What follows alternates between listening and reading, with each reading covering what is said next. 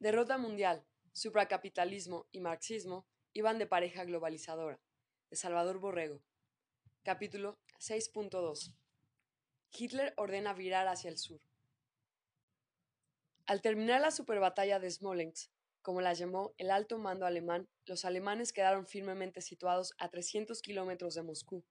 Entonces el mariscal Brochitz, jefe del ejército, y el general Halder, jefe del Estado Mayor General, querían que prosiguiera inmediatamente el avance para capturar la capital soviética.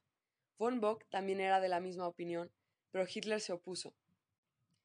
En vez de Moscú, quería aniquilar al grupo de ejércitos del mariscal Budendi, que operaba en Ucrania, y para esto era necesario que parte de los contingentes de von Bock fueran temporalmente transferidos del sector central al sector sur del frente.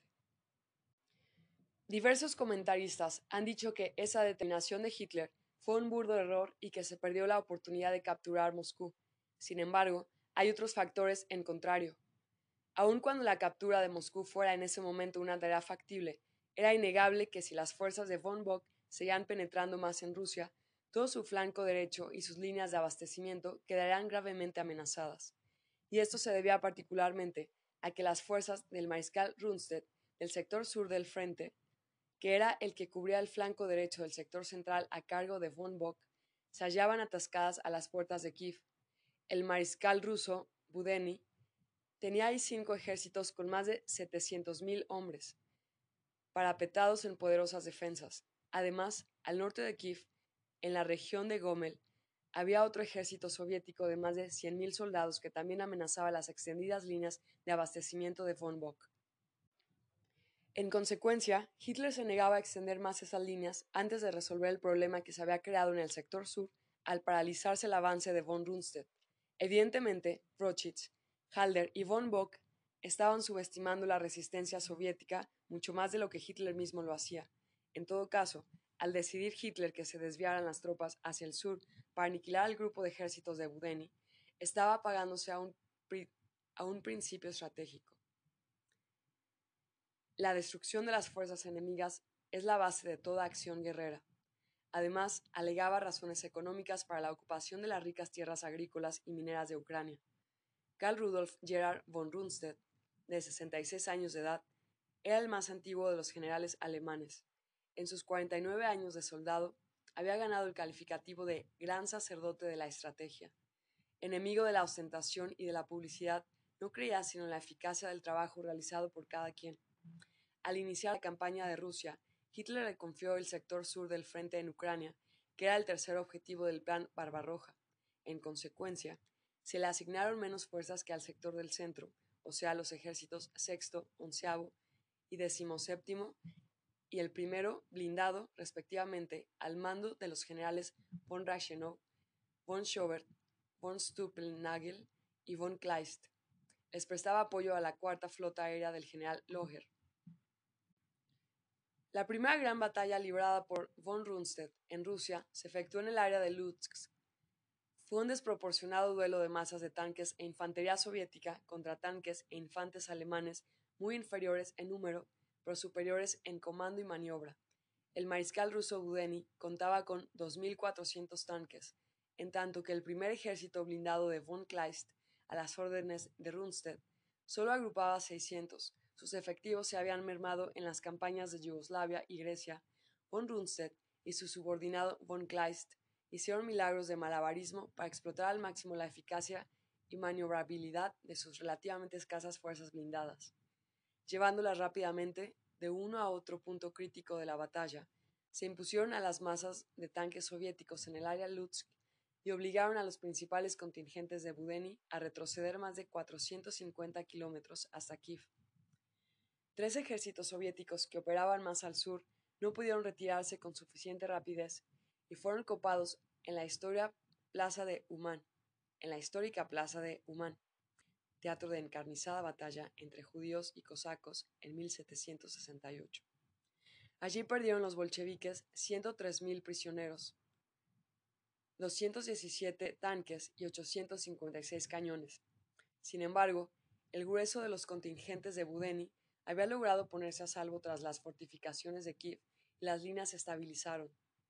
El ala izquierda de von Rundstedt, a cargo del sexto ejército de von Reichenau, fue bloqueada, y el ala derecha, a cargo del primer ejército blindado de von Kleist, rebasó a Kiev por el sur, pero carecía de fuerza para realizar un completo envolvimiento. Ese empate fue roto cuando Hitler ordenó que von Bock cediera el segundo ejército motorizado de von Weist y el segundo ejército blindado de Guderian.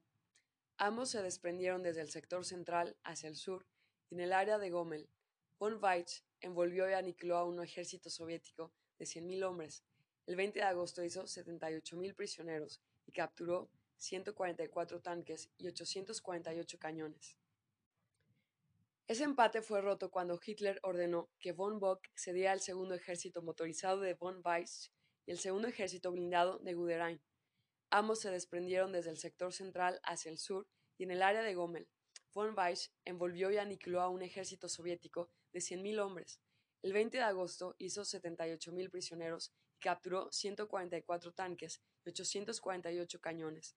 Guderian, el mago de los tanques, como luego fue internacionalmente reconocido, Llevaba todo el empuje y la embriaguez de la victoria. Sus fuerzas penetraron hasta Romy, cerca de Potalba, cuyas fortificaciones fueron capturadas por la tercera división blindada del general Model durante una noche de combate y lluvia. Así se completó el avance relámpago de más de 500 kilómetros al sur de Smolensk. Con ese movimiento, Guderian se situó a 190 kilómetros a retaguardia de las fuerzas de Budeni y les cortó una de las dos principales rutas de escape, Simultáneamente, el ala derecha de von Rundstedt, a cargo de von Kleist, cruzó el anchuroso Dnieper de tres kilómetros de cauce para completar el cerco de las fuerzas enemigas, que desesperadamente trataban de escapar por el empalme ferroviario de Poltava.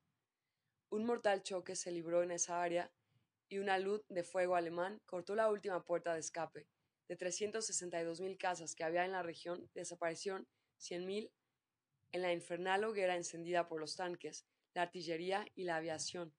El 14 de septiembre, las divisiones blindadas de Guderian por el norte y de von Kleist por el sur cerraron el cerco alrededor del grupo de ejércitos de Budeni y en el área de Kiev. Contingentes de los ejércitos rusos 21, 5, 37, 26 y 38 se debatieron en la más espantosa confusión bajo fuertes embestidas desde los flancos y la retaguardia. El cerco lo formaban cinco ejércitos alemanes, o sea, los blindados primero y segundo y los de infantería decimoséptimo, segundo y sexto. Fue una batalla de aniquilamiento de trece días, después culminó con la caída de la capital de Ucrania y la captura de 665.000 prisioneros. Asimismo, fueron capturados o destruidos 884 tanques y 3.718 cañones, con lo cual dejaron de existir cinco ejércitos soviéticos, dos más padecieron graves pérdidas. En total, hubo allí un millón de bajas por parte del ejército rojo. Una de las más grandes operaciones de copo y aniquilamiento se había consumado. Fue la quinta de la campaña de Rusia, después de Minsk, Smolensk, Uman y Gomel. Las fuerzas de von Rundstedt Pudieron entonces continuar su avance a través de Ucrania y destrozar el grueso de los ejércitos soviéticos sexto, doceavo, decimonoveno y decimoctavo a los que les capturaron 100.000 hombres en las costas del mar de Azov, 212 tanques y 672 cañones. El camino hacia Rostov parecía ya libre. Los contingentes de Guderian y de von Weiss se reincorporaron a las fuerzas de von Bock en el sector central un ejemplo de guerra de movimientos en grande escala se había escrito en la historia de las armas. La ocupación de Ucrania por los alemanes privó a la URSS de una producción anual de 13 millones de toneladas de cereales. Cuando el gran cerco de Kiev estaba cristalizando, Hitler comentó en su cuartel general: La operación que se desarrolla actualmente, un cerco cuya tangente mide más de 100 kilómetros, ha sido considerada como en alto grado irrealizable He tenido que dejar sentir toda mi autoridad en la balanza para imponerla. Hago notar de paso que el origen de gran parte de nuestros éxitos se halla en los errores que hemos tenido la audacia de cometer.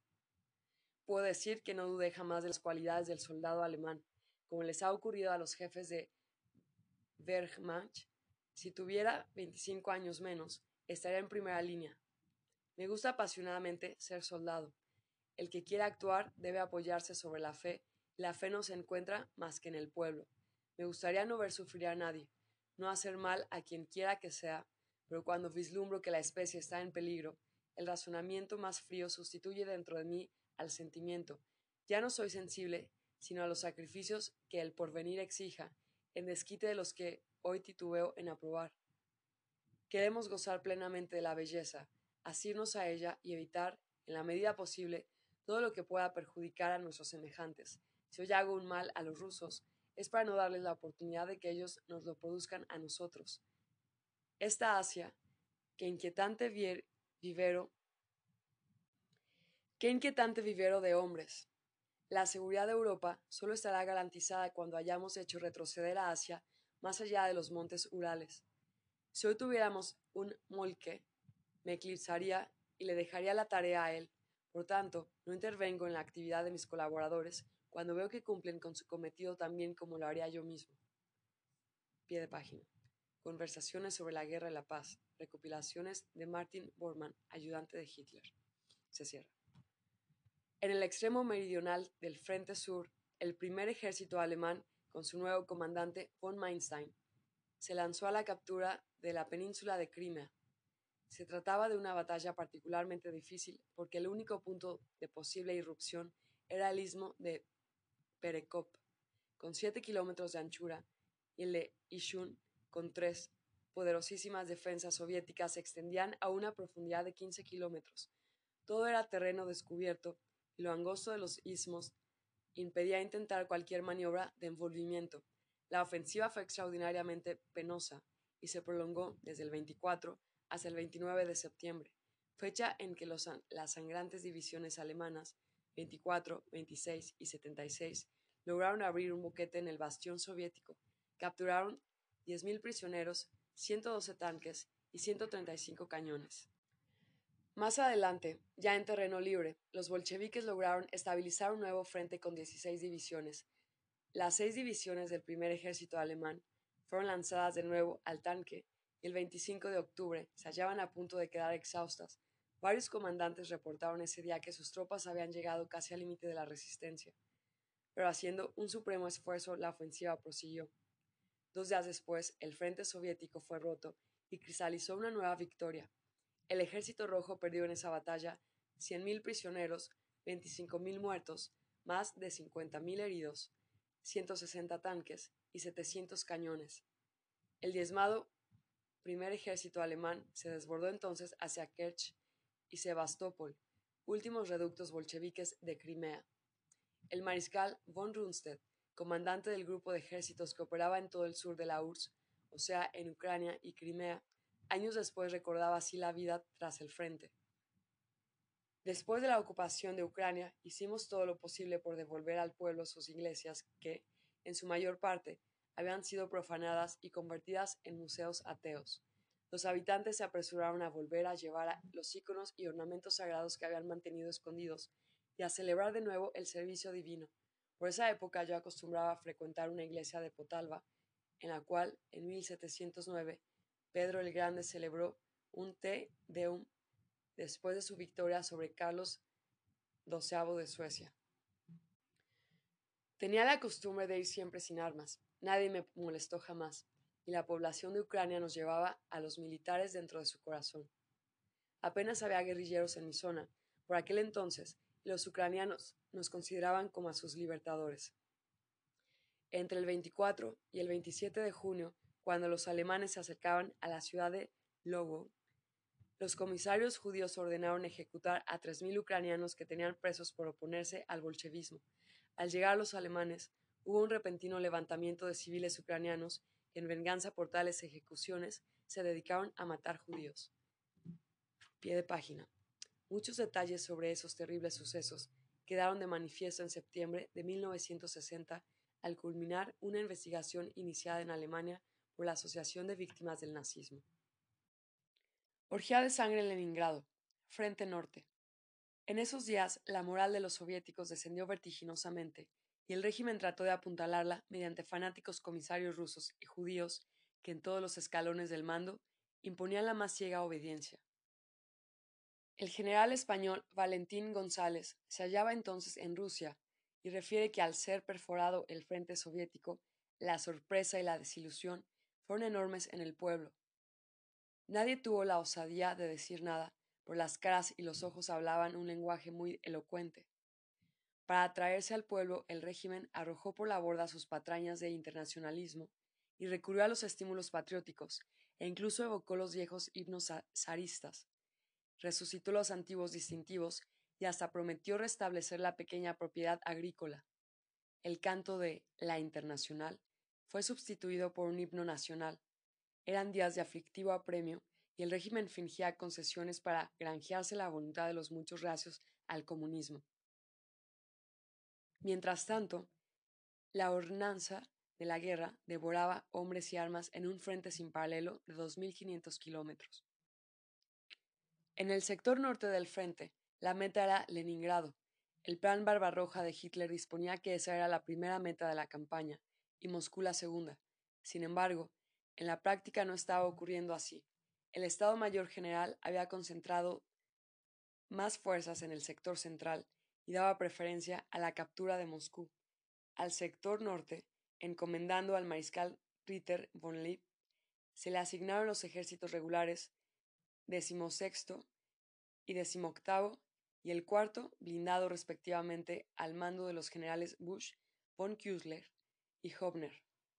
En total, 30 divisiones, o sea, 450.000 combatientes, tenían el apoyo de la primera flota aérea del general Kohler. El viejo mariscal Rundstedt opinaba que en el sector norte debería acentuarse la presión y que la captura de Leningrado era correctamente señalada por Hitler como el primer objetivo de la campaña. Con la captura de Leningrado y el enlace con los finlandeses, prácticamente se lograría el dominio absoluto del sector norte del frente, de tal manera que entonces los contingentes del sector norte y del sector central podían concentrarse en un movimiento envolvente hacia Moscú, que era el segundo objetivo.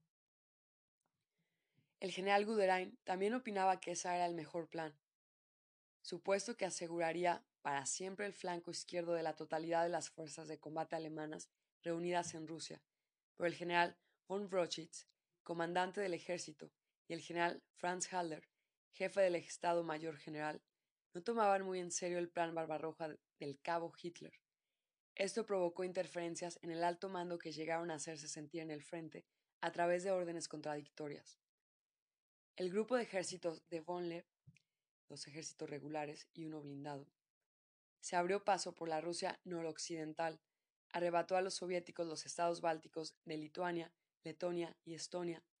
En 50 días de lucha aniquiló gran parte de las tropas de Voroshilov y arrolló a otras en un avance de 900 kilómetros hasta situarse en las goteras de Leningrado.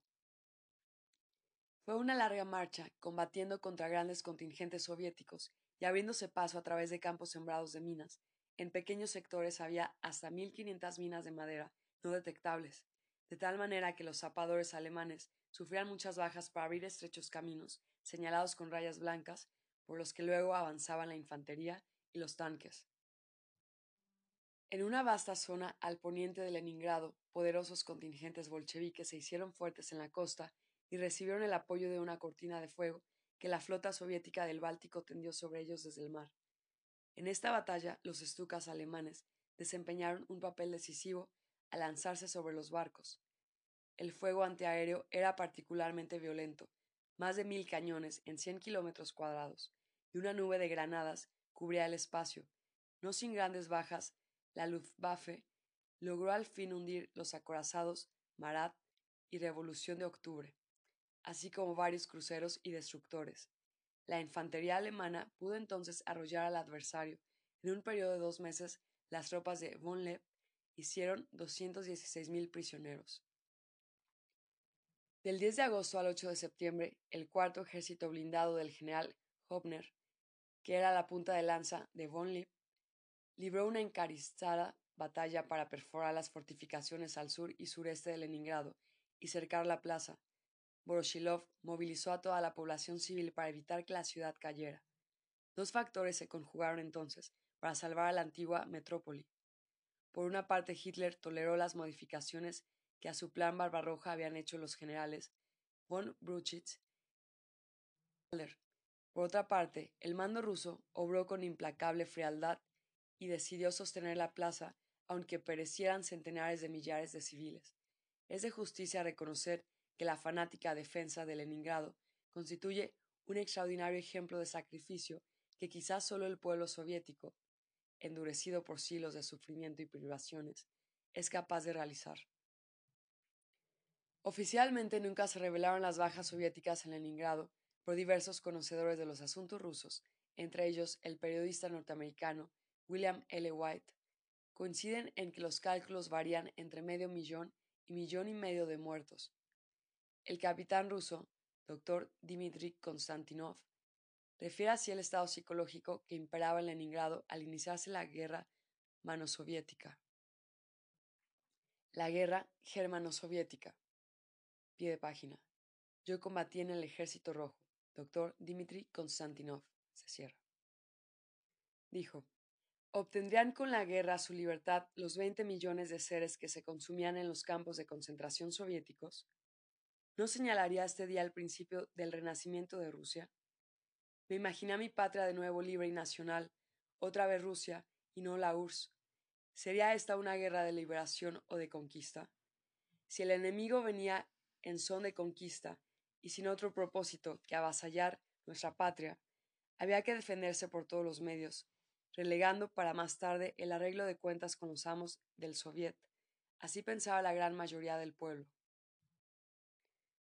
Agrega que cuando los alemanes llegaron a orillas de Leningrado, masas de milicianos rusos sacados de los talleres y las fábricas fueron lanzadas a detenerlos. Aquellos desdichados perecieron ametrallados y aplastados por los tanques alemanes.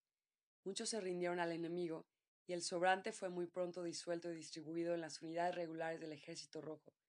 El bluff de la milicia nacional costó centenares de miles de vidas.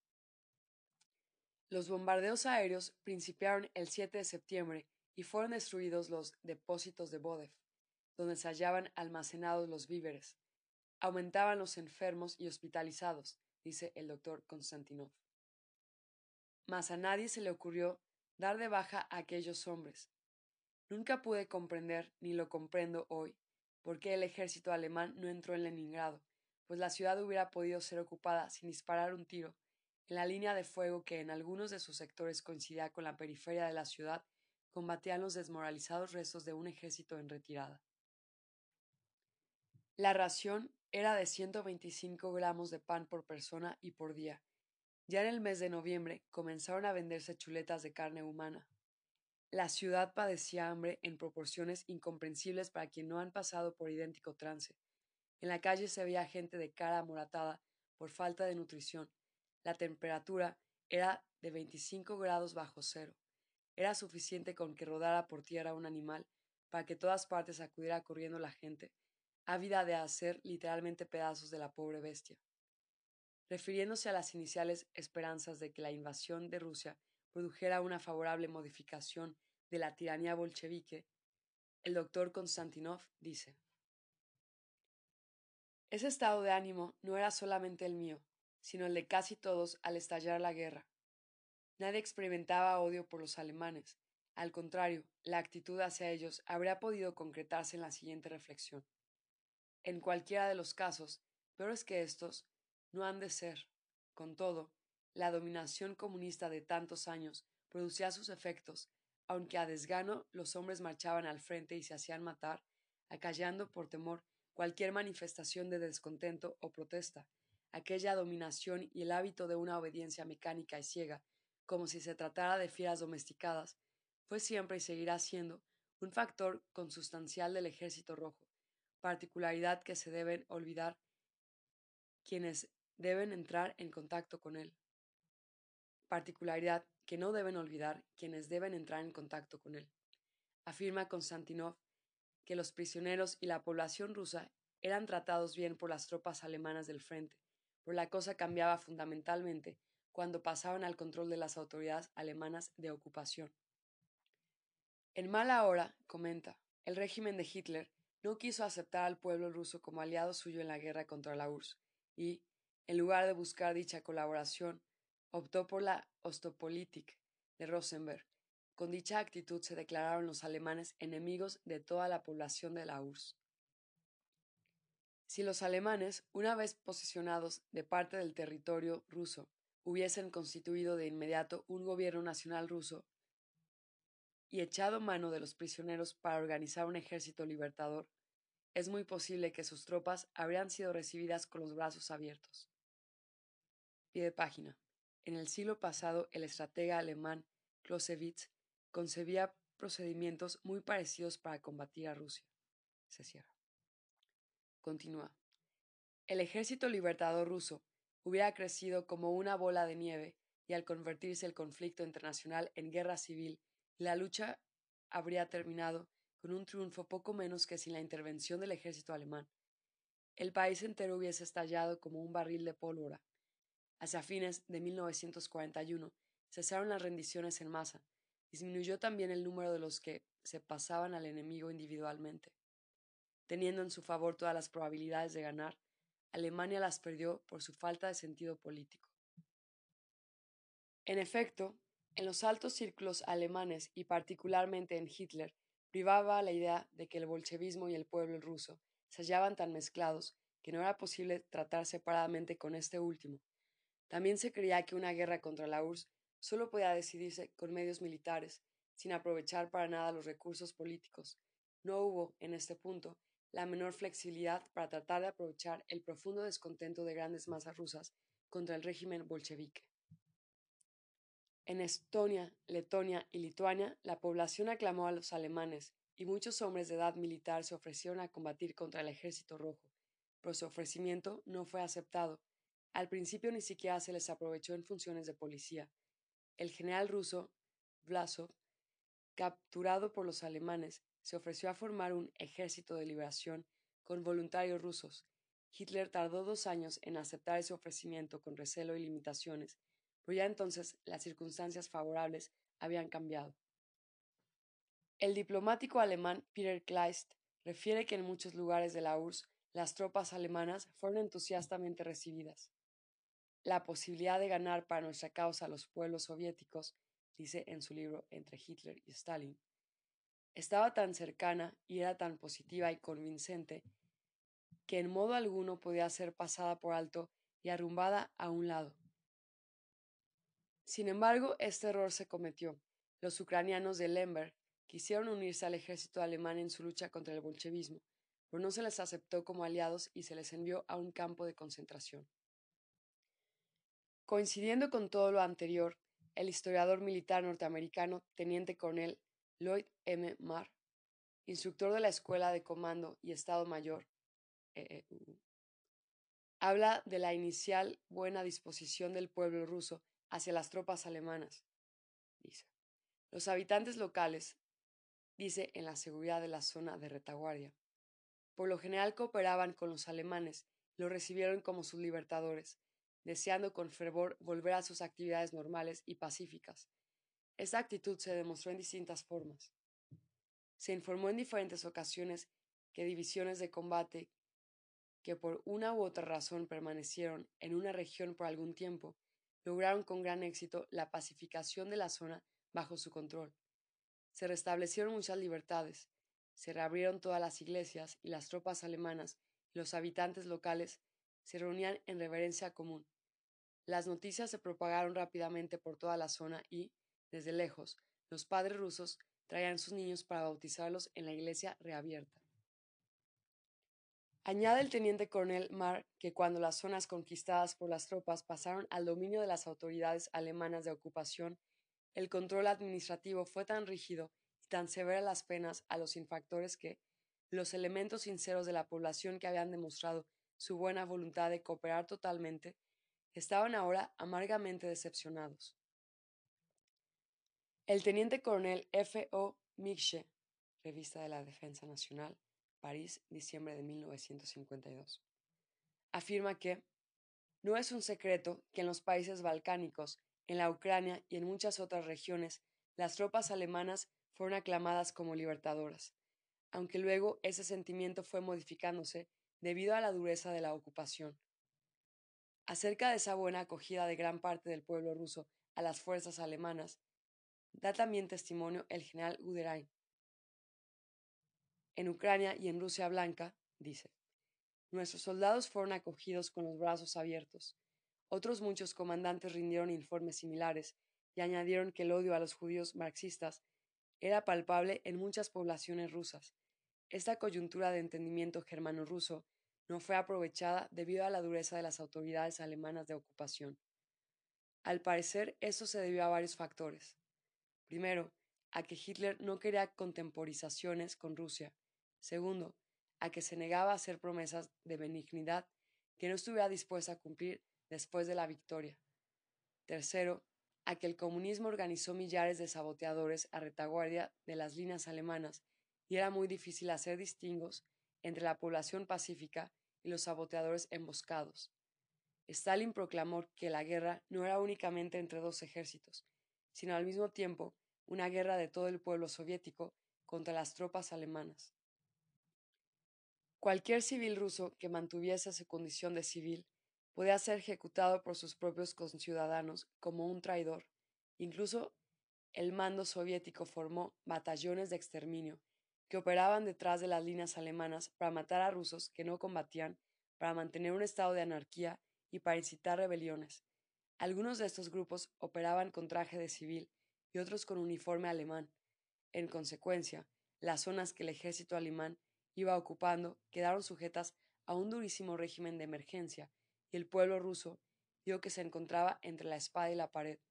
De un lado, el terrorismo bolchevique que lo empujaba a defender un régimen de opresión y del otro, un invasor implacable.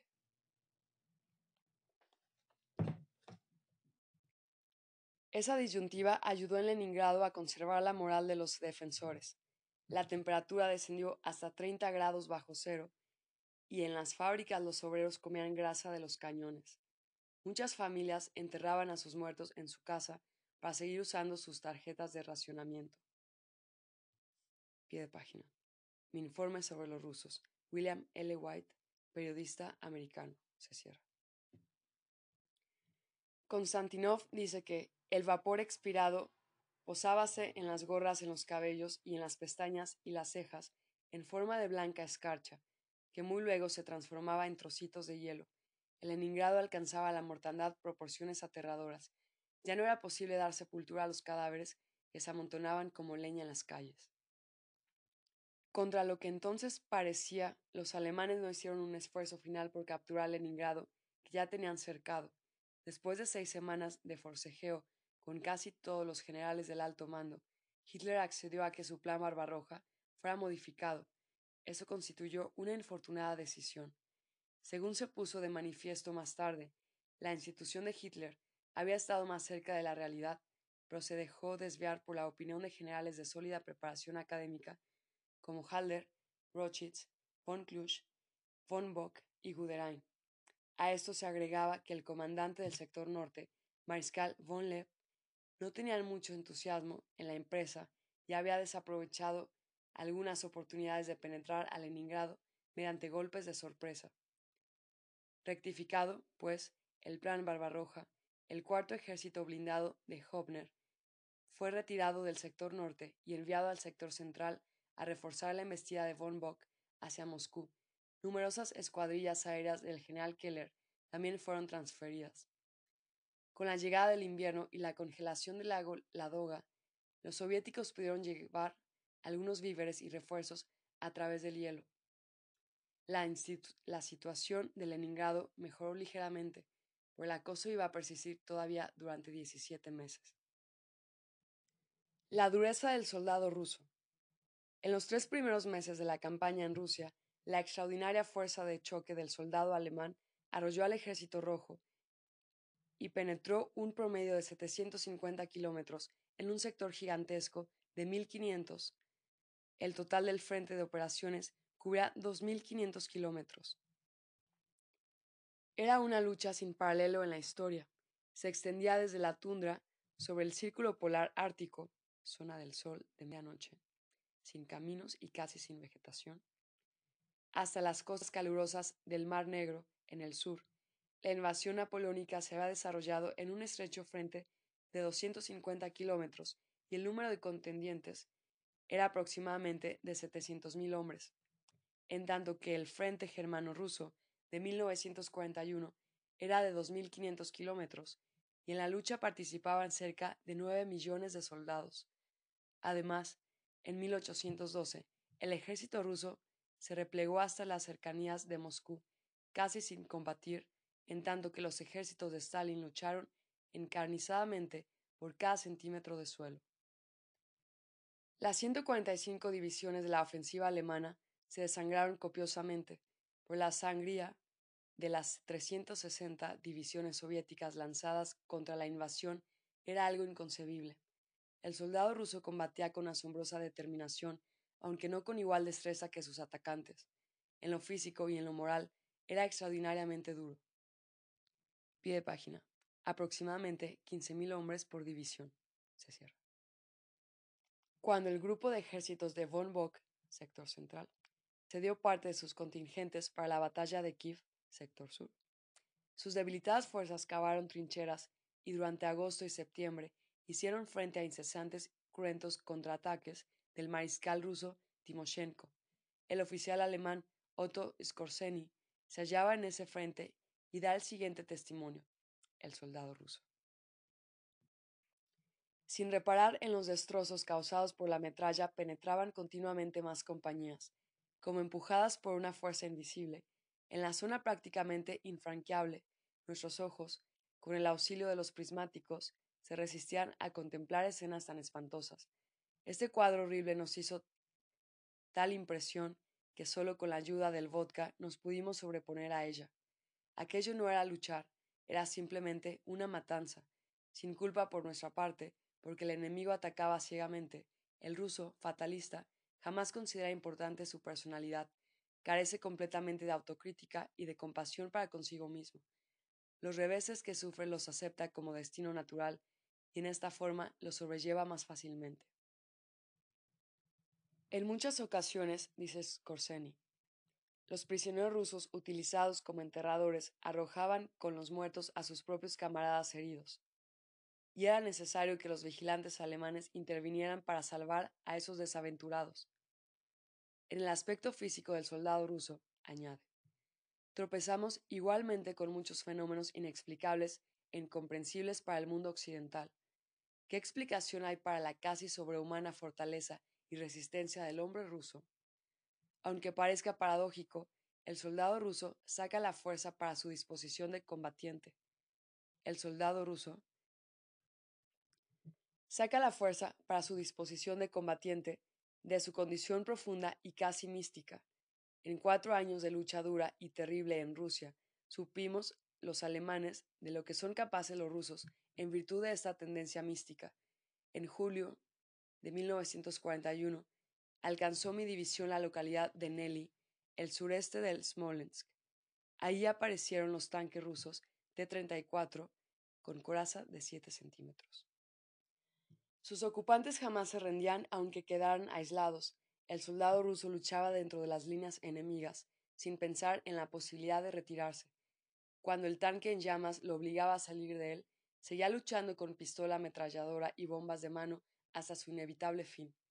Asimismo hace notar Skorzeny que el ruso no solo combate fieramente en masa, sino también aislado, y la muerte no le causa ningún horror.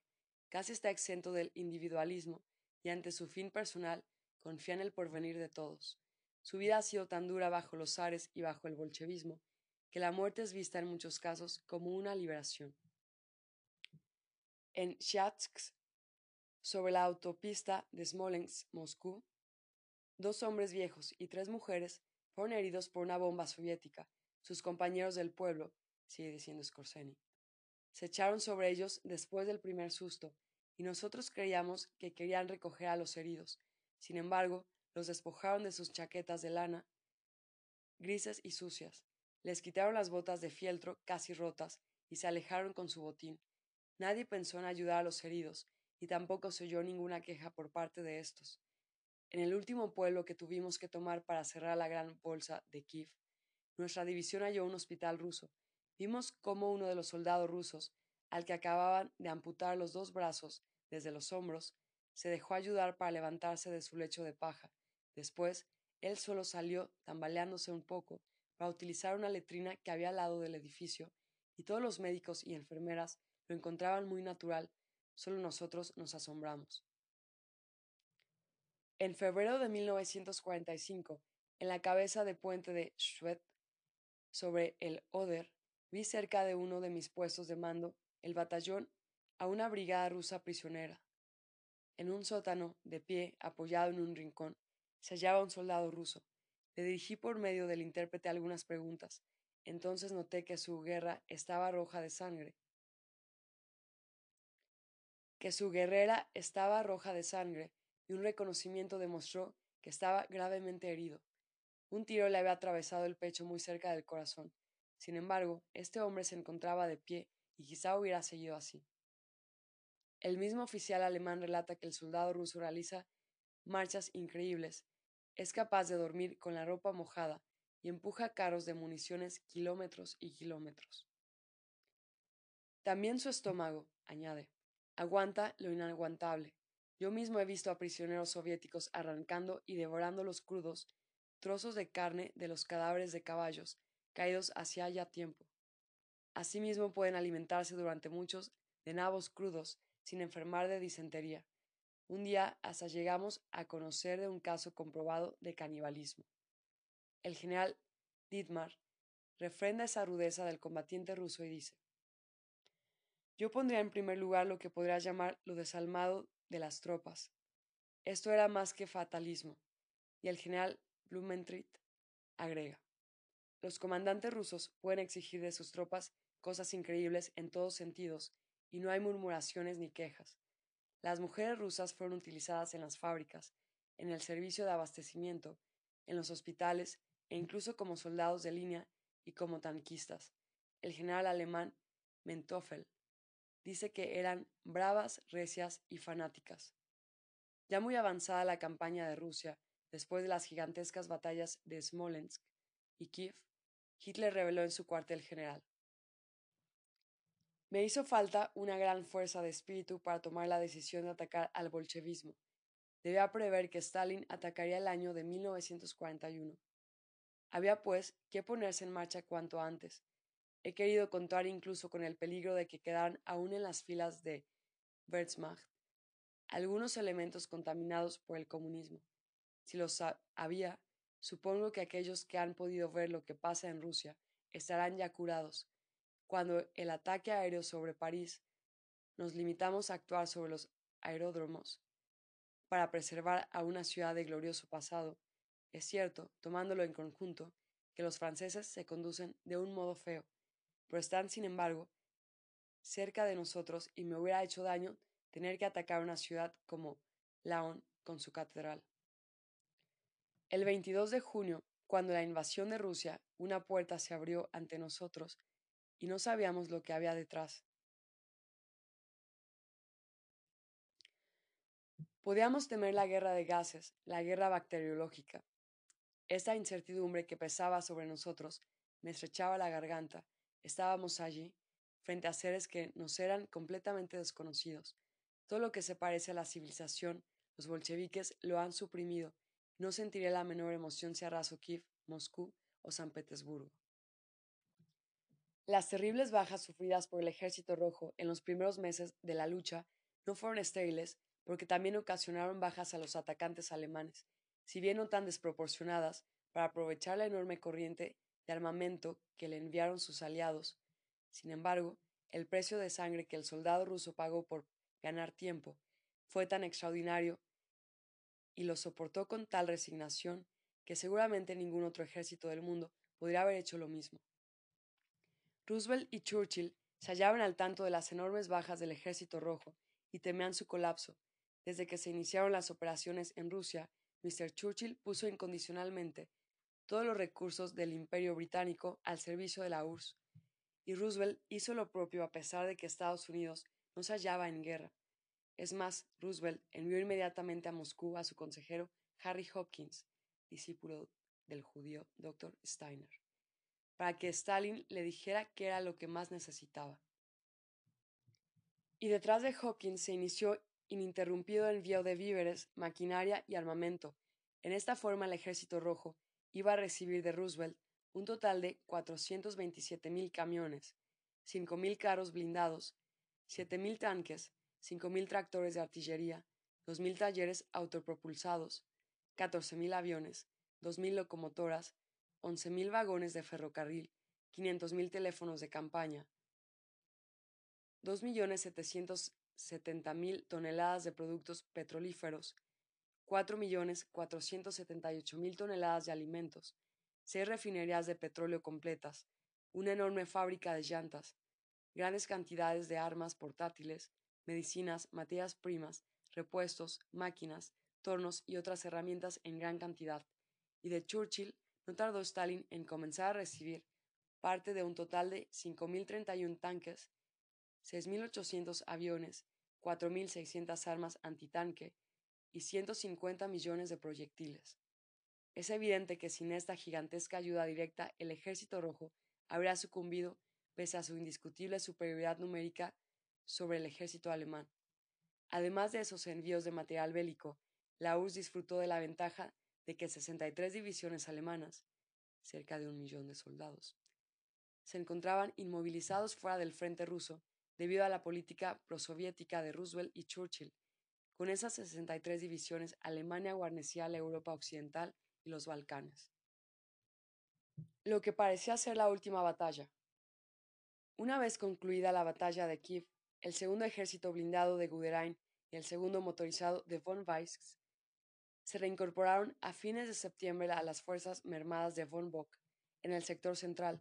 Desde principios de agosto, la infantería de von Bock luchaba a duras penas para sostenerse en sus improvisados trincheras al oriente de Smolensk rechazar los crecientes contraataques de una segunda ola de reservas soviéticas. Todo un nuevo y poderoso grupo de ejércitos, el tercero que se confiaba a Timoshenko, iba concentrándose amenazadoramente a 300 kilómetros al sureste de Moscú. El gigante bolchevique aún no perdía la cabeza, mas parecía que esos recursos, aunque formidables y de primer orden, eran ya el fondo de su arsenal. Von Bock se hallaba impaciente por reanudar la ofensiva sobre la capital soviética. Insistía más que Hitler, arguyendo que ambos lados se encontraban exhaustos y que solo la superior fuerza de voluntad decidiría la lucha. Según refiere el general Blumentritt, los mariscales von Rundstedt y von Lepp no compartían ese punto de vista. Sin embargo, había muchas probabilidades de que von Bock estuviera en lo justo, porque más de 200 divisiones soviéticas habían sido ya totalmente puestas fuera de combate por las 145 divisiones alemanas. Otras 100 divisiones rusas se hallaban gravemente diezmadas y algunas de ellas, hasta el franco, en franco proceso de dilución. El Estado Mayor General alemán había calculado antes de la invasión que Rusia no dispondría en 1941 de más de 300 divisiones. En agosto fue evidente que esa cantidad era errónea, pues 360 habían sido identificadas ya, pero aún así, con 360 divisiones enemigas, la victoria alemana se hallaba dentro de lo posible. El general ruso Timoshenko había perdido gran parte de su grupo de ejércitos en las batallas gemelas de Bialystok y Minsk. Reforzado con una primera ola de reservas y aprovechando la experiencia adquirida, dio en Smolensk una encarnizada pelea, aunque al final fue nuevamente derrotado. La calma que luego hubo en ese sector le permitió recibir y organizar una segunda ola de reservas, o sea, ocho ejércitos con setenta divisiones, cuyas bases se hallaban cerca de Moscú. Era ese el contingente más poderoso de todo el frente ruso, y abundaban los indicios de que se trataba de la última reserva, movilizada y armada, del ejército rojo. En ese momento se abrían dos caminos, o la meta número uno era la captura de Leningrado, conforme el plan Barbarroja de Hitler, o bien debería ser la captura de Moscú, como lo querían von Bock comandante del grupo del ejército del centro, von Brochitz, comandante del ejército, y Haller, jefe del Estado Mayor.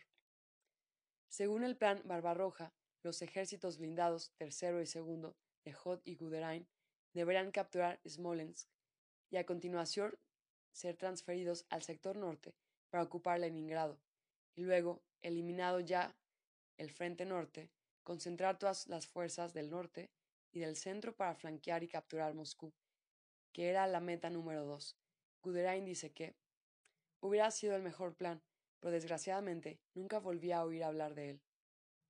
La captura de Leningrado hubiera aligerado enormemente el abastecimiento de las tropas alemanas y permitido una mayor concentración hacia Moscú. Desde un principio, von Brochitz y Haller se habían opuesto a ese plan de Hitler. A fines de septiembre insistieron en que Moscú debería ser la meta número uno, y al parecer lo persuadieron, pues no solo no se reforzó el asedio de Leningrado, sino que se retiró de sus alrededores al cuarto ejército blindado para la ofensiva hacia Moscú.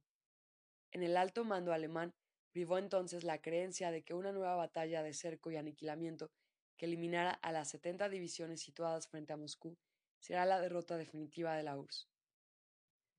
Se hicieron febriles preparativos a fin de trasladar a través de 800 kilómetros la enorme masa de abastecimiento para esa nueva batalla, que parecía ser la última, y el 2 de octubre se dio la orden que puso otra vez en marcha al sector central del frente, en una extensión de 600 kilómetros. Mis camaradas, dijo Hitler a sus tropas en una proclama de esa fecha, habréis reconocido dos cosas. Primero, que este enemigo se había pertrechado militarmente para un ataque en medida tan inmensa que aún nuestras peores aprensiones se vieron sobrepujadas. Segundo, que Dios se apiadara de nuestro pueblo y de todo el mundo europeo si este enemigo hubiese lanzado sus decenas de miles de tanques contra nosotros. Hubiera sido la perdición de toda Europa. Ahora, mis camaradas, habéis visto personalmente, con vuestros propios ojos, ese paraíso de obreros y campesinos.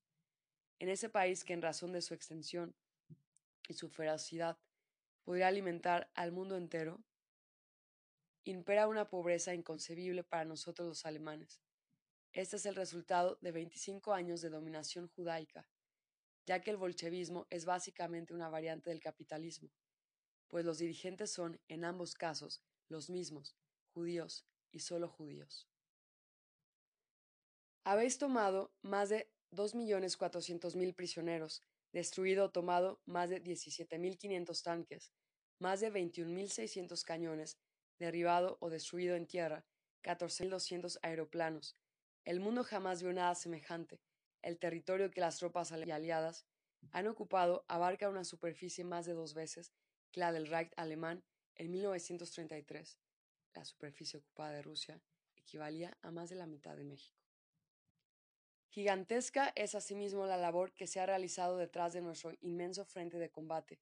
Se han construido casi 2.000 puentes y reactivado 25.500 kilómetros de vías férreas, 3.000 kilómetros más que toda la red ferroviaria de México. Otros 15.000 kilómetros de líneas ferroviarias fueron adaptados a la trocha normal europea. En esos tres meses y medio, mis soldados se han sentado las bases para el último y gigantesco esfuerzo destinado a aplazar al enemigo antes de que sobrevenga el invierno. Comienza hoy la última gran batalla decisiva de este año. Será un golpe aniquilador para este enemigo. De esta manera libraremos al Reich alemán y a toda Europa de un peligro como jamás se cernió otro igual sobre el continente, desde los tiempos de los hunos y más tarde de las tribus mongoles. El pueblo alemán, por lo tanto, estará en las próximas semanas más que nunca a vuestro lado. Reteniendo el aliento, la patria toda os acompañará con sus bendiciones en los graves días por venir. En la creencia de que las últimas reservas del Ejército Rojo se hallaban en capilla ante la lucha que estruendosamente se libraba a 380 kilómetros de Moscú, y dada la evidencia de que la maniobra para acoparlas progresaba firmemente, Hitler anunció el 3 de octubre esto puedo decirlo hoy. Lo digo hoy solamente porque estoy en condiciones de afirmar que este enemigo ha sido aplastado y que jamás se recobrará. Nadie tuvo jamás idea ni siquiera aproximada del poderío ruso. Hubiera sido otra invasión mongólica de Genghis Khan. Y rindiendo un homenaje a la infantería alemana que había soportado la lucha más extraordinaria contra oleadas sucesivas de reservas al parecer inagotables, Hitler agregó Nuestras divisiones de tanques, nuestras divisiones motorizadas, nuestra artillería, nuestros exploradores, nuestros cazas, nuestros estucas, nuestros pilotos de combate, nuestra marina, nuestros submarinos, nuestros cazadores del norte, nuestras tropas de asalto, son todos idénticos. Pero lo mejor de lo mejor es el soldado alemán de infantería. Tenemos ahí divisiones que desde la primavera han marchado a pie de 2.500 a 3.000 kilómetros. Numerosas otras han recorrido 1.000, 1.500 y 2.000 kilómetros. Ese mismo día, Hitler hizo una alusión a la guerra con los países occidentales y volvió a recordar. Yo no lo quise. Después del primer encuentro, tendí la mano. Stalin y su alto mando se hallaban optimistas respecto a la posibilidad de frustrar la nueva ofensiva alemana, pues conocían todo el plan de ataque y habían tenido tiempo de concentrar ocho ejércitos en los sitios más apropiados. Resulta que el Estado Mayor General alemán trazó el plan de la operación Typhoon y lo presentó a Hitler el 18 de agosto, pues ya desde el día 10 lo conocía Stalin, debido a los infiltrados que trabajaban en Berlín y que tenían comunicación con la red de espionaje de Alejandro Rado, con sede en Ginebra, Suiza. No obstante, los cinco ejércitos alemanes de von Kluch, Strauss, Hobner, Guderian y Hoth, al mando de von Bock, volvieron a hendir las líneas rusas. Penetraron 180 kilómetros y su mejor capacidad operativa se impuso en la batalla contra las fuerzas superiores que fueron cercadas en las regiones de Visma y Bryansk. 800.000 hombres de Timoshenko, del total de un millón, se vieron atacados por los flancos y la retaguardia. Sus desesperados intentos de abrir una ruta de escape se desplomaron una y otra vez bajo un huracán de fuego y los bombardeos de 900 aviones de la Luftwaffe. Torrenciales lluvias hicieron más penoso el combate en esos días. La sangre volvió a correr en las frías tierras rusas, en los bosques a 200 kilómetros de Moscú, entre cadáveres de ambos bandos, exhaustas divisiones alemanas mantuvieron y estrecharon el, cerco alrededor de los ocho ejércitos de Timoshenko. En el mando alemán, el optimismo era ya irrefrenable. El 9 de octubre, a la vista del triunfo de Bryansk y Vyazma, Otto Dietrich, jefe de la prensa de Alemania, anunció: Con la destrucción del grupo de ejércitos de Timoshenko, se ha decidido la campaña en el este. La decisión militar es terminante. Desde el punto de vista militar, esos golpes han terminado con la Unión Soviética. No disponen ya de unidades que tengan suficiente libertad de acción. Las divisiones contra los alemanes, que ahora se encuentran cercadas, fueron las últimas de que se disponía. Al día siguiente la prensa alemana anunciaba Lo increíble y casi inconcebible ha sucedido. El enemigo ha sido derrotado aún antes de la llegada del invierno. Después de 16 días de agotadora lucha contra los ocho ejércitos de Timoshenko, la gran batalla de Cerco terminó el 18 de octubre. Se hicieron 648.198 prisioneros y fueron destruidos 1.197 tanques y 5.229 cañones. Es esta la más grande batalla de aniquilamiento de todos los tiempos, superior en más de seis veces a la clásica batalla de Canas y fue la mayor de las realizadas por el ejército alemán en Rusia. En ninguna otra parte ejército alguno ha superado esa marca. Quedará en la historia militar como la mayor hazaña de las operaciones de envolvimiento y exterminio. Aun cuando en la captura de Kiev se hicieron 15.000 prisioneros, más que en Bryansk y Vyazma, los ocho ejércitos destrozados en estas dos plazas eran muy superiores en artillería y blindaje constaban de 70 divisiones y varias brigadas. La operación de Vyazma y Bryansk fue la sexta de las batallas de envolvimiento realizadas en Rusia por el ejército alemán durante 1941, después de las Bialystok, Minsk, Smolensk, Uman, Gomel y Kiev. Tan solo la tarea de levantar el campo ocupó a veintenas de millares de hombres. El oficial alemán Skorzeny refiere a este respecto. Cuando en octubre de 1941 cayó la gran bolsa de Vyazma, después de intentar en vano durante días la, la evasión, hubo que enterrar verdaderas montañas de cadáveres en muchos sitios. Para ello empleamos prisioneros de guerra rusos. Vi con mis propios ojos cómo esos arrojaban a las fosas comunes no solo muertos, sino también heridos. Los sargentos alemanes que vigilaban ese trabajo tuvieron que intervenir severamente para que los rusos sacaran a sus camaradas que aún estaban heridos para llevarlos al botiquín de urgencia. El soldado ruso herido, y muchas veces también el prisionero, ya no cuenta en absoluto ni para sus camaradas ni para el mundo. El total de bajas del Ejército Rojo al terminar el envolvimiento de Biansma-Briansk, incluyendo las habidas en otras batallas menores y a lo largo de todo el frente de 2.500 kilómetros, ascendía a las siguientes cifras.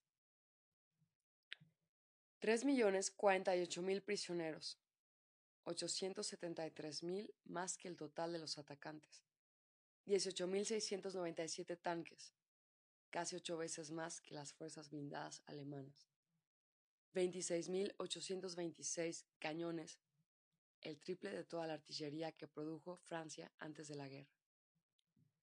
Agregando los heridos y los muertos, el gran total correspondía a más de 300 divisiones. Hasta entonces, 700.000 soldados alemanes habían caído en Rusia. Pie de página. Mi suerte, confesaba Hitler en esos días, es que puedo sosegarme. Antes de ir a la cama me ocupo de arquitectura, contemplo los cuadros, me intereso por cosas completamente diferentes a las que han ocupado mi espíritu durante el día. De otro modo no podría dormir.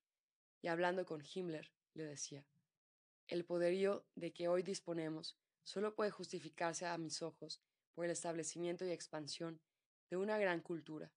Llegar a ella debe ser la ley de nuestra existencia. Se cierra. 35 divisiones blindadas soviéticas, compuestas cada una de 400 tanques, fueron totalmente aniquiladas del 22 de junio al 18 de octubre y otras 30 quedaron gravemente mermadas y desorganizadas. Lo que se creía que era el Ejército Rojo había sido ya vencido por la fuerza numérica inferior de 178 divisiones alemanas y del eje.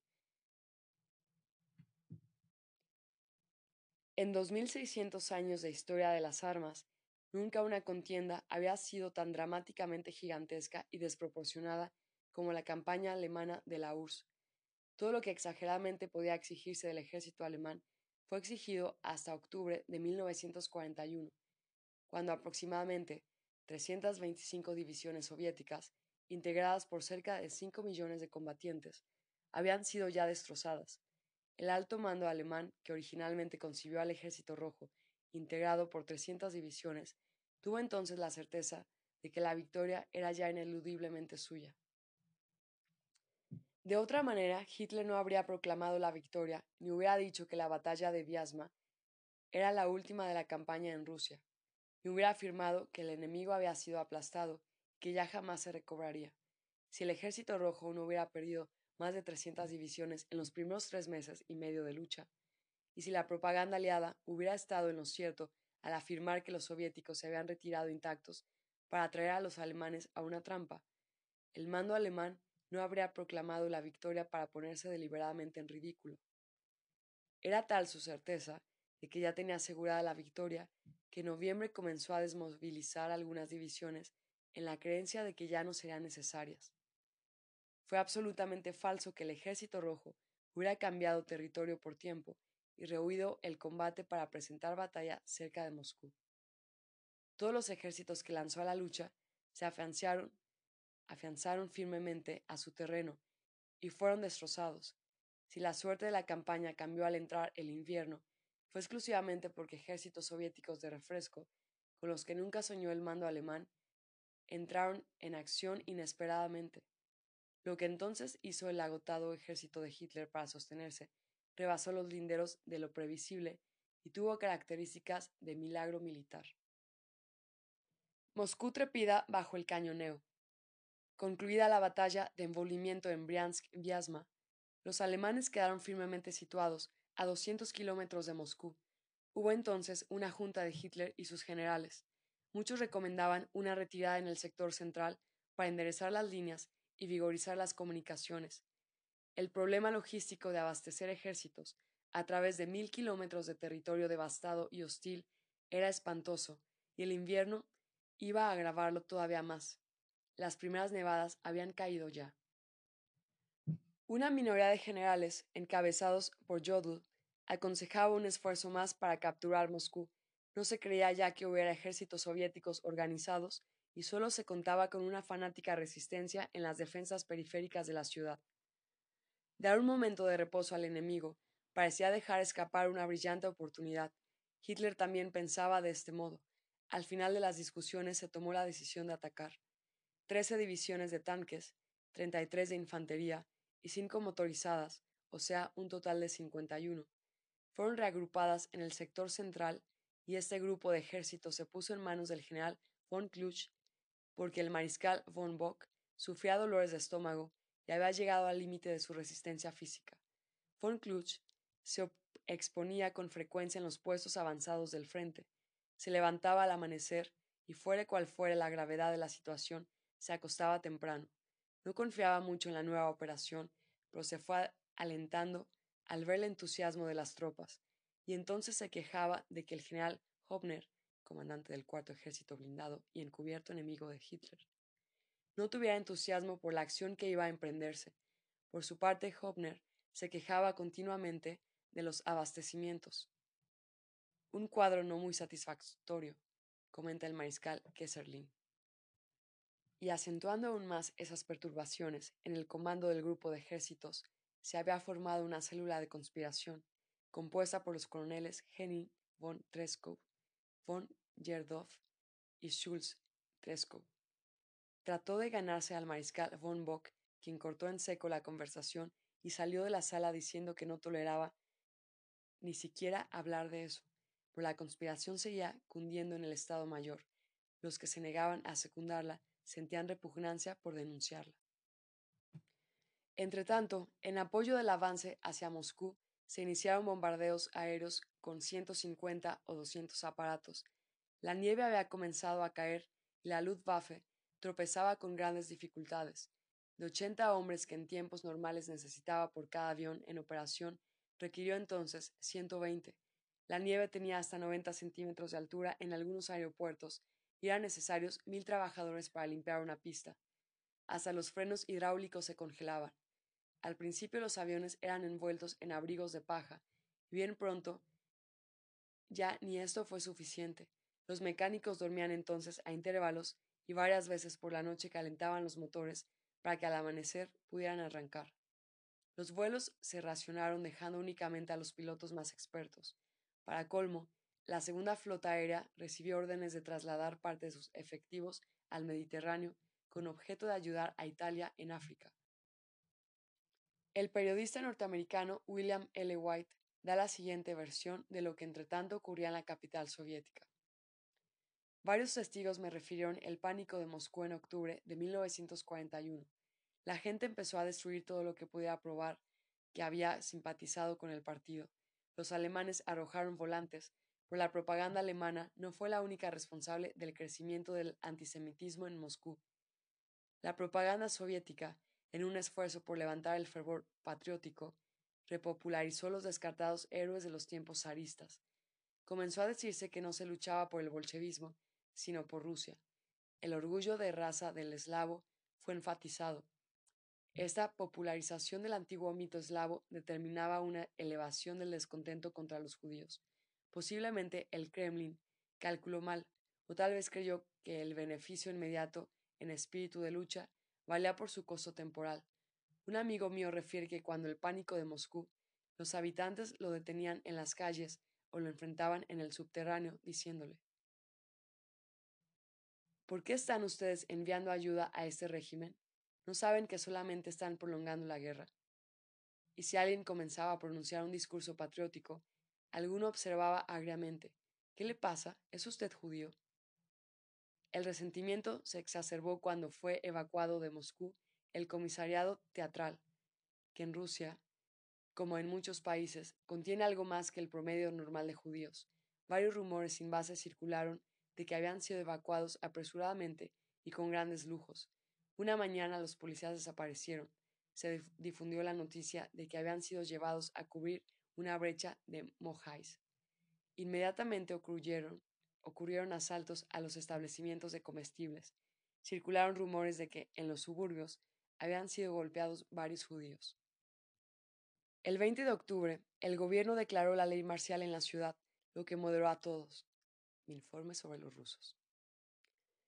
Ante los desórdenes ocurridos en Moscú, el 17 de octubre, en los que hubo ataques a los judíos y brotes de resistencia contra la policía, muchos diplomáticos extranjeros acreditados ante la URSS hacían cálculos sobre la fecha probable del derrumbamiento del régimen soviético. Por otra parte, el jefe de la Associated Press en Rusia, Henry C. Cassidy, hace el siguiente relato en su libro, fechado en Moscú. El Partido Comunista generalizó la movilización a todos los civiles. Cuando comenzó la evacuación en masa, el 15 de octubre, hubo tres días de huida en desorden. La gente asaltaba las estaciones de ferrocarril en procura de medios de transporte. En los negocios de alimentos se formaban colas para conseguir las raciones extra de pan, salchichas y queso. Hubo una alza tremenda en el mercado matrimonial, pues la gente se casaba con aquellos cuyas oficinas o fábricas habían sido evacuadas. Los alemanes iniciaron su segunda gran ofensiva sobre Moscú el 16 de noviembre. Avanzaron en todo el frente. Las cuatro divisiones comunistas de Moscú recibieron su bautizo de fuego. Sus pérdidas fueron horrorosas. Fueron días muy negros para los voluntarios comunistas. La carnicería se convirtió en una de las grandes glorias de la defensa de Moscú. En cambio, fueron alegres días para los alemanes.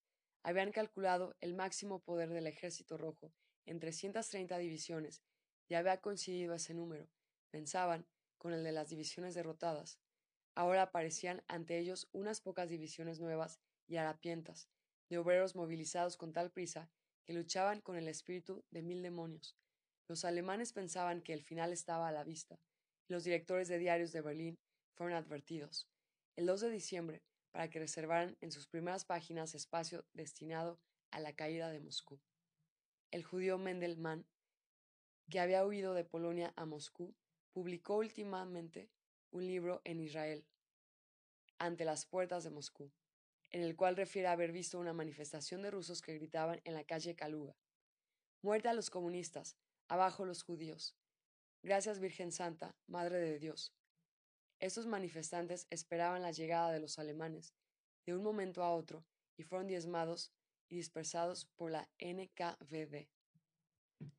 Para entonces, el mariscal ruso Timoshenko había sido sustituido por el general Shukov, exdiscípulo del general alemán von Seck, los alemanes agruparon sus tanques en los flancos del ataque, al norte de Moscú, los ejércitos Panzer de Hopner y Hoth, y al sur, el ejército Panzer de Guderian. En el centro marchaban principalmente divisiones de infantería.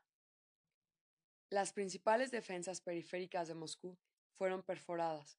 Varias divisiones siberianas sufrieron enormes bajas, pero no pudieron cerrar las brechas. Hubo días en que fue militarmente factible que los alemanes llegaran a la capital soviética, pero los caminos se habían empantanado y los tanques y camiones no podían avanzar ni un metro. El barro atascó varios días la ofensiva y von Bock dijo que no había más remedio que esperar las heladas para que se endureciera el suelo, que era un mar de lodo. Según se puso en claro, ocho años más tarde, al revelarlo el general MacArthur. En 1941 operó en Japón una banda de espionaje integrada por el judío alemán Richard Sorge, por el japonés Osaki Hosumi y por la escritora norteamericana Heinz Smedley. Y esa banda comunicó a Stalin el plan alemán contra Rusia y muy principalmente el valioso dato de que el Japón, pese a su compromiso contraído con Alemania al firmar el pacto anticomunista, no atacaría a la URSS. Tal cosa permitió a Stalin retirar gran parte de sus contingentes armados de Asia y reforzar las incógnitas reservas que había ocultado entre los bosques muy al oriente de Moscú. El mando alemán tuvo indicios de que ciertas reservas se movían hacia la capital soviética, pero nunca sospechó su magnitud. Pie de página.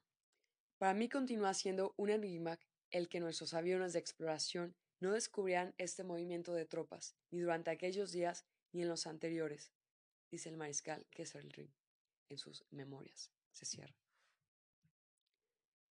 La oscuridad de la niebla duraba hasta las nueve de la mañana. El sol solo se distinguía como una bola rojiza a las once de la mañana. La oscuridad empezaba a las tres de la tarde, y una hora después era completamente de noche. La segunda división blindada alcanzó a ver el Kremlin al llegar a Kimki, ocho kilómetros al norte de Moscú, el fuego de los antiaéreos de la capital soviética era claramente visible para las entusiasmadas tropas alemanas, que se hallaban casi en los suburbios por el norte y el oeste. Muy ajenas estaban al peligro que se cernía en los umbríos bosques del oriente. Casi añade que, regularmente, a intervalos de un cuarto de hora, pasaban trenes a lo largo de todas las líneas del ferrocarril en dirección al frente y transportaban tropas de refresco de jóvenes soldados vestidos con abrigadas ropas de invierno y armados hasta los dientes, y desaparecían dentro de los bosques. Los rusos se hallaban perfectamente preparados con sus botas de fieltro, sus chaquetas acolchonadas, sus sombreros de pieles, sus capas blancas, sus esquíes, sus raquetas de nieve y sus trineos. En cambio, los alemanes estaban completamente desprovistos de todo. Como confesó el general Jodl, el alto mando alemán no había previsto una campaña de invierno, ni la había planeado. La primera helada fuerte hizo descender la temperatura a 20 grados bajo cero y sorprendió a las tropas con pantalones de drill. El suelo se endureció con el frío y era imposible excavar. Veinticinco años después quedó en claro que el sabotaje de un selecto grupo de enemigos infiltrados jugó su papel en aquello que de momento parecía imprevisión. Ciertamente ya ya se sabía que el invierno en Rusia era extremadamente riguroso y que aun cuando la campaña terminara en diciembre, gran parte del ejército tendría que seguir guarneciendo extenso territorio. Se sabía asimismo que los rusos usaban botas dos números más grandes que el pie, con objeto de empalmarse calcetines o cuando menos rellenarlas de paja para evitar la congelación, pero las botas de los soldados alemanes eran ajustadas a su número exacto. Además, tenían clavos, pese a que se sabía que estos eran un conducto para la pérdida de calor. En fin, no hubo ni, la más, ni las más elementales precauciones ante el fenómeno invernal que era perfectamente conocido, y no todo fue imprevisión. Para el 27 de noviembre, el termómetro ya había descendido a 40 grados centígrados bajo cero en diversos sectores del frente. Los soldados luchaban desesperadamente por la posesión de cualquier aldea para guarecerse en la noche. Los guardias se rebelaban cada hora y llevaban consigo un ladrillo caliente, no tanto para calentarse ellos, sino para evitar que el aceite se, congelara en los fusiles, pues no se sabía en qué momento ocurriría un ataque enemigo. El 6 de diciembre, Shukov contraatacó con 100 divisiones soviéticas, en su mayor parte de refresco, 100 divisiones con las que el mando alemán no había contado jamás y que hacían subir a 460 las divisiones rusas desplegadas en el frente durante 1941. En ese momento, un cataclismo mortal encaró a las diezmadas y exhaustas 51 divisiones alemanas que acosaban a Moscú y que eran el remanente operativo, en condiciones de realizar guerra de movimiento, de las 145 que habían iniciado en junio la campaña de Rusia. De los albores de la victoria a las orillas del desastre. El mando soviético anunció que no se estaban enviando al frente refuerzos de refresco para cubrir bajas y reanimar divisiones diezmadas, es decir, no se trataba de transfusiones, sino fundamentalmente de nuevos ejércitos. La súbita entrada en combate de los ejércitos de Shukov aumentaba abrumadoramente la superioridad numérica rusa y además significaba que tropas descansadas y con equipo flamante caían inesperadamente sobre tropas alemanas agotadas por cinco y medio meses de lucha. Soldados exhaustos por una sucesión de batallas y por la marcha accidentada de 1500 a 3000 kilómetros, soldados que habían vencido a tropas superiores en razón de 2 a 1 y a contingentes mecánicos superiores en proporción de 8 a 1, y que realizaban un supremo esfuerzo en lo que parecía la última batalla. Vieron de pronto que la victoria se esfumaba y que un desastre mortal se cernía sobre el vasto frente de nieve. Varios generales sopesaron la situación numéricamente. La situación era insostenible. En su opinión, una retirada general y profunda, abandonando equipo, era lo único que la ciencia militar aconsejaba. El mariscal von Lepp, uno de los más recalcitrantes opositores de Hitler, pedía una retirada de más de mil kilómetros hasta Polonia. El general Blumentritt dice que una retirada profunda era imposible porque la nieve solo permitía marchas de 10 kilómetros por día y que después de tres jornadas las tropas hubieran caído exhaustas. Hitler se opuso al repliegue. Gorlitz dice que lo hizo con una firmeza demoníaca y tan feroz que destacados militares, tan diferentes entre sí como Jodl y Rundstedt, no pudieron menos que admirar esa conducta. Colocado en peor situación que Napoleón, decidió afrontar la más desesperada de las batallas, aprovechando que Brauchitz, jefe del ejército, había enfermado y solicitado permiso. Hitler asumió directamente el mando de las tropas. Con ello asumió también personalmente la suerte de su grave decisión. Los hombres, explicó después Hitler, se vieron sometidos a la misma tensión psicológica que aniquiló al ejército francés en 1812 en ese momento me sentí obligado a unir mi nombre a la suerte del ejército. Su primera tarea fue la de vigorizar el espíritu de resistencia de los comandantes, y a través de ellos el espíritu de todo el frente. Al noroeste de Moscú, donde el ejército de Hopner había llegado a ocho kilómetros del Kremlin, dos ejércitos de los generales rusos, Kuznetsov y Rokossovsky, cayeron sobre el flanco desguarnecido de los alemanes. Por el sur, los ejércitos rusos de los generales Boldin y Belov embistieron encarnizadamente el flanco del ejército Guderian. Si las tropas de Guderian y Hopner se desplomaban en una retirada general, toda la infantería alemana correría el riesgo inminente de ser aniquilada. Las líneas se hundirían en el sector central y el desastre se generalizaría a lo largo de los 2.500 kilómetros de todo el frente. Indudablemente que varios generales alemanes recomendaban la retirada general no por ignorancia, sino porque todos los cálculos de Estado Mayor indicaban que resistir era imposible. Sin embargo, Hitler creyó poder vencer al imposible. Su voluntad fue tan profunda, tan firme y tan inflexible, que el imposible fue vencido, mediante fuerzas psicológicas, ahí donde las fuerzas físicas se hallaban abrumadoramente superadas por el enemigo, Divisiones enteras se enraizaron en la nieve ante el alud de fuego soviético y se sacrificaron sin esperanza de salvación. Para ellas no existía salvación, pero podía haberla para el frente en general. Así lo creía Hitler, y así se lo hizo creer a muchos de sus comandantes. Y esta creencia forjó el milagro, si bien sobre la tumba de millares de hombres. Por ejemplo, las divisiones blindadas 6 y 7 se mantuvieron firmes ante la muerte al noreste de Moscú. La séptima, que Rommel había conducido en triunfo a través de Bélgica y Francia, y que más tarde marchó y combatió más de dos mil kilómetros a través del suelo ruso, luchó sin retroceder sobre un terreno que prácticamente habría de ser su tumba.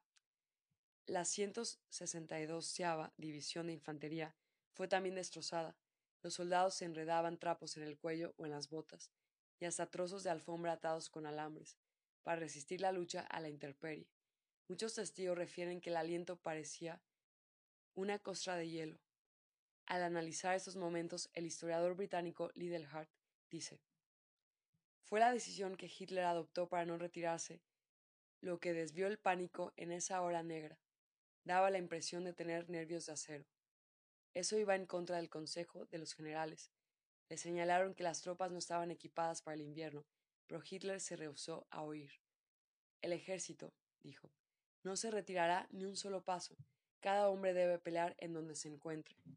Sin embargo, los acontecimientos lo justificaron una vez más. Yo no uso de blandura con vosotros. Yo os amo de todo corazón, hermanos de la guerra. Nietzsche. Y las tropas se agruparon en bosques, ciudades o aldeas cercanas, formando erizos para resistir los ataques de frente, de flanco o por la retaguardia, y recibieron órdenes de permanecer allí aunque les flanqueara o se les copara, sin más alternativa que sobrevivir o perecer. El general von Tippelsrick comentó posteriormente que eso había salvado al frente alemán de un completo desastre. El general Hopner, comandante del cuarto ejército blindado antiguo conspirador desde 1938, hizo un repliegue sin autorización. El general von Klusch lo recovino.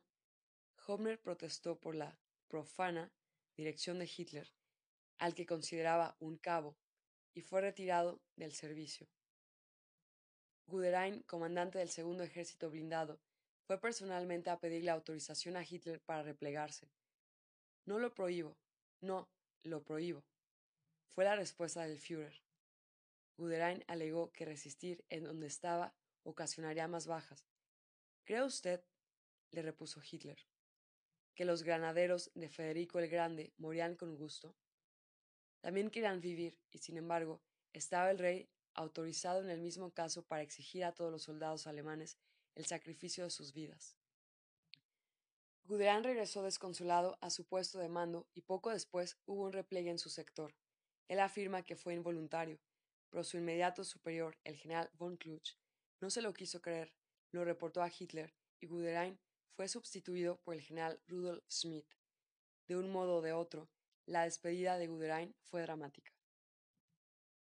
Estábamos unidos, dijo a sus tropas, en la prosperidad y la desgracia, era mi mayor alegría cuidaros y poder estar entre vosotros.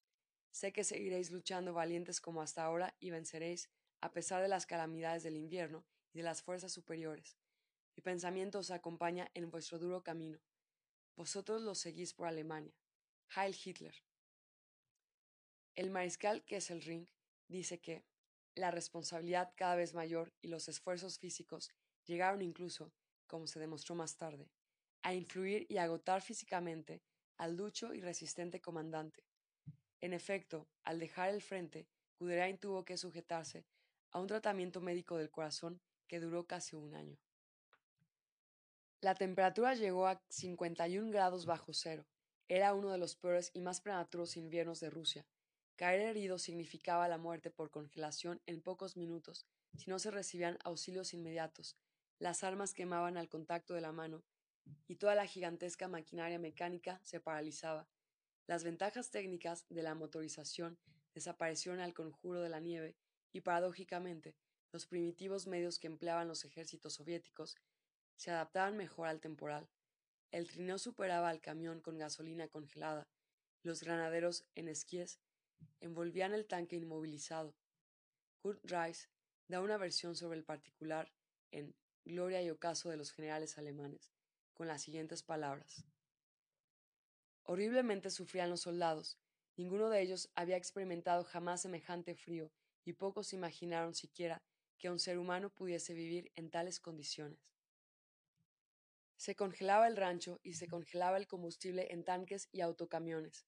Congelábase las manos, los pies, las narices y orejas hasta caerse a pedazos, comidos por la gangrena. Y el frío arreciaba más y más. Caía la nieve y se empantanaban la artillería de los transportes. Las raciones no llegaban y los rusos aparecían por todos lados, sin un momento de pausa sin descanso, sin un minuto de tregua que permitiera siquiera dormir unos instantes al ejército. ¿Por qué no desertaban y se entregaban? Soldados alemanes eran ellos. Podían haber sido otra cosa alguna vez, pero ahora eran soldados y nada más. Los Herr o Herr Schmidt, que allá en sus aldeas y ciudades y en lejanos tiempos fueron carpinteros, zapateros o labriegos, habían desaparecido bajo el uniforme y la mentalidad del soldado. Soldado es el alemán con cuerpo y alma, escribió en latonés Walter Schubert en Europa y el alma del Oriente. Los franceses son soldados porque aman a su patria, los alemanes lo son porque aman la vida del soldado. El militarismo alemán procede de un afán secreto de sentir la comunidad, es un comunismo militar.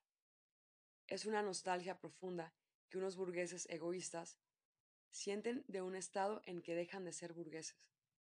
El extranjero no comprende la influencia salvadora que ejerce sobre los alemanes la vida de soldado, de ahí que las malas inteligencias a que se ve expuesto el militarismo alemán en el extranjero no sean solamente graves, sino inevitables e invencibles, puesto que el alemán es entre todos los europeos el que sufre más profundamente el miedo originario, es también el hombre más activo y de mayor fuerza de voluntad que jamás haya habido. Ser alemán significa hacer una cosa por amor a la misma. Alemania es la ergásula del deber. El 20 de diciembre, la situación era tan desesperada en el frente que el doctor Goebbels, ministro de propaganda, hizo una patética excitativa a la población alemana para que enviara más ropa a las tropas que se helaban en Rusia. Estoy enterado, decía, de que durante la última contribución el pueblo alemán dio todo cuanto pudo dar. Cuenta vida de la escasez. Con todo, existen todavía en los hogares innumerables objetos y ropas de invierno que la población civil confiesa indispensables, pero de los cuales hay necesidad en el frente aún con mayor agobio que en la patria. Todo lo que resta de abrigo de invierno en los hogares debe ser enviado al frente. Nuestros soldados lo necesitan mil veces más que nosotros. Lo que la patria ha sufrido en la guerra solo significa una pequeña restricción y un ligero inconveniente comparado con lo que soportan nuestras tropas cada día y cada hora desde hace dos años. Así como nuestros soldados han sufrido durante meses de verano sin tregua, sin quejarse del calor, las terribles lluvias de verano, el polvo y el lodo, en esfuerzos sobrehumanos por obtener la victoria, así resisten ahora en sus posiciones de invierno, entre la nieve, el hielo, la lluvia, la escarcha y el frío, como guardianes del territorio patrio. Y en tanto que unas divisiones se inmolaban para que otras prepararan defensas y el frente se salvara, Hitler agregó a sus tropas el 21 de diciembre. Soldados, conozco la guerra por los cuatro años de lucha gigantesca en el frente occidental, de 1914 a 1918, y he vivido sus horrores y he participado de casi todas las grandes batallas como soldado raso, dos veces casi herido, y a poco estuve de quedar ciego, pues yo nada de lo que os atormente y agobie me es extraño. Mis soldados, comprenderéis, pues, que mi corazón está con vosotros y que mi voluntad y mi capacidad de trabajo indoblegables están al servicio de la grandeza de mi patria y la vuestra, y que mi mente y mi decisión no saben sino de aniquilamiento del enemigo, esto es, la terminación victoriosa de la guerra. Todo cuanto se pueda hacer por vosotros, soldados del ejército y de la guardia de élite, se hará. El Dios Todopoderoso no negará la victoria a sus más bravos soldados. La vida en el frente era espantosa hasta para las bestias.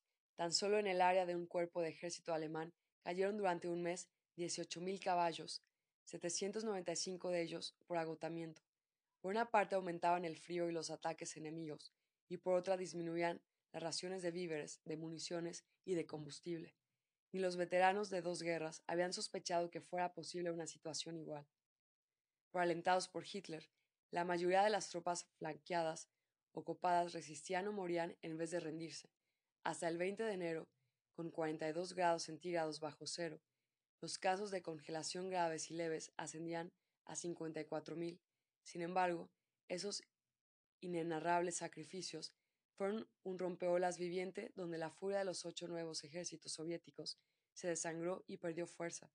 El 16 ejército alemán del general von Busch, copado en Starya rusa, rechazó reiteradas demandas de capitulación y logró sobrevivir. En Klin, la guarnición alemana también quedó totalmente aislada del resto del frente, y tres mil soldados perecieron antes que capitular. En Shep, los ejércitos rusos, 29 y 39, flanquearon al noveno ejército y le cortaron la ruta de abastecimientos, pero luego la primera división alemana y la división SS Das Reich restablecieron sus comunicaciones. El noveno ejército pudo contraatacar y copó y aniquiló a una parte de ambos ejércitos rusos. Esta batalla duró cuatro semanas con una temperatura de 45 grados bajo cero. Una y otra vez los rusos interrumpieron las líneas alemanas, dice el informe de uno de los comandantes. Pero siempre eran repelidos. Las villas caían y eran recapturadas repetidamente. Unidades completas se sacrificaban defendiendo sus posiciones y ocasionaban serias bajas a los rusos, pero el frente seguía resistiendo. Los rusos peleaban con admirable denuedo según se estrechaba el cerco. El 17 de febrero fue el día en que las operaciones llegaron a su punto culminante. Los rusos realizaron esfuerzos sobrehumanos. La situación era extremadamente crítica. Durante los días 18 y 19 hubo muchas horas difíciles. El 20 de febrero terminó la batalla de Shep, acción decisiva en la campaña invernal del Frente Oriental. Hasta ese día, el ministro Goebbels en su diario.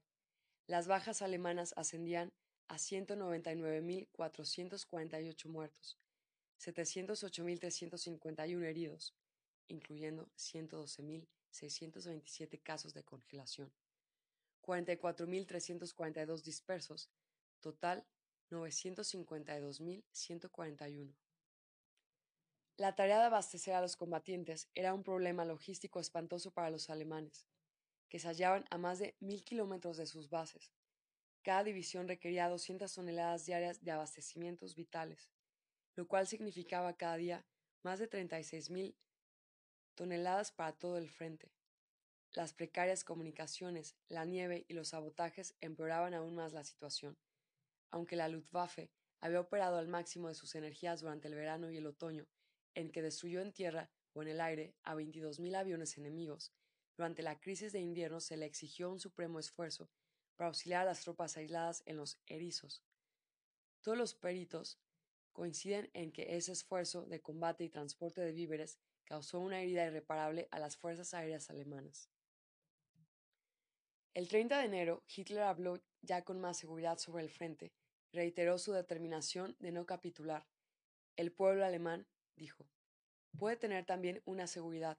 Mientras yo viva, no se repetirá un 1918. Nunca arrearé esta bandera. Este 30 de enero os aseguro que no sé cómo terminará este año. No sé si terminará la guerra. Señor, dadnos fuerzas para defender nuestra libertad contra el comunismo para defenderla para nosotros, para nuestros hijos y los hijos de nuestros hijos, y no solamente para el pueblo alemán, sino para toda Europa, y así realmente para toda la humanidad. En su cuartel general, Hitler dijo a su ayudante Bormann, Ya sabe usted que siempre odié la nieve, siempre la he aborrecido. Ahora ya sé por qué. Era un presentimiento, hoy puedo decirlo ya. Durante las dos primeras semanas de diciembre, perdimos mil tanques y nos quedaron 2.000 locomotoras fuera de servicio. Pie de página.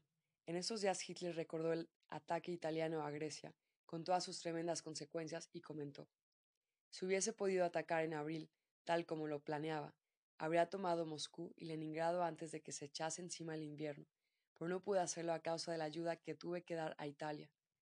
El general Guderian, analizando la situación después de la guerra, escribió que los planes de Hitler en Rusia eran realizables si las operaciones hubieran comenzado antes, como estaba previsto. Las lluvias de primavera y la campaña de Yugoslavia y Grecia retardaron el ataque a la URSS. Se cierra. Cuando Henry C. Cassidy, jefe de la Associated Press en Moscú, visitó un sector del frente, escribió así sus impresiones. La nieve y el hielo vestían a sus muertos con un piadoso manto de blancura. Entre tantas inequívocas señales de desastre de los alemanes, se encontraban pruebas de que, aun en derrota, eran buenos soldados. De trecho en trecho había tanques colocados sobre elevaciones o curvas de los caminos, con sus cañones apuntando aún hacia el este. Otro periodista norteamericano, Larry Lusser, de la Columbia Broadcasting, refirió: Los nombres y las edades de los alemanes caídos habían sido grabados al fuego en la madera fresca. Muchos tenían la silueta de una cruz de hierro marcada debajo de los nombres. Sorprendía ver cuán jóvenes eran los hombres caídos. Las edades indicadas en las cruces oscilaban entre los 19 y 23 años.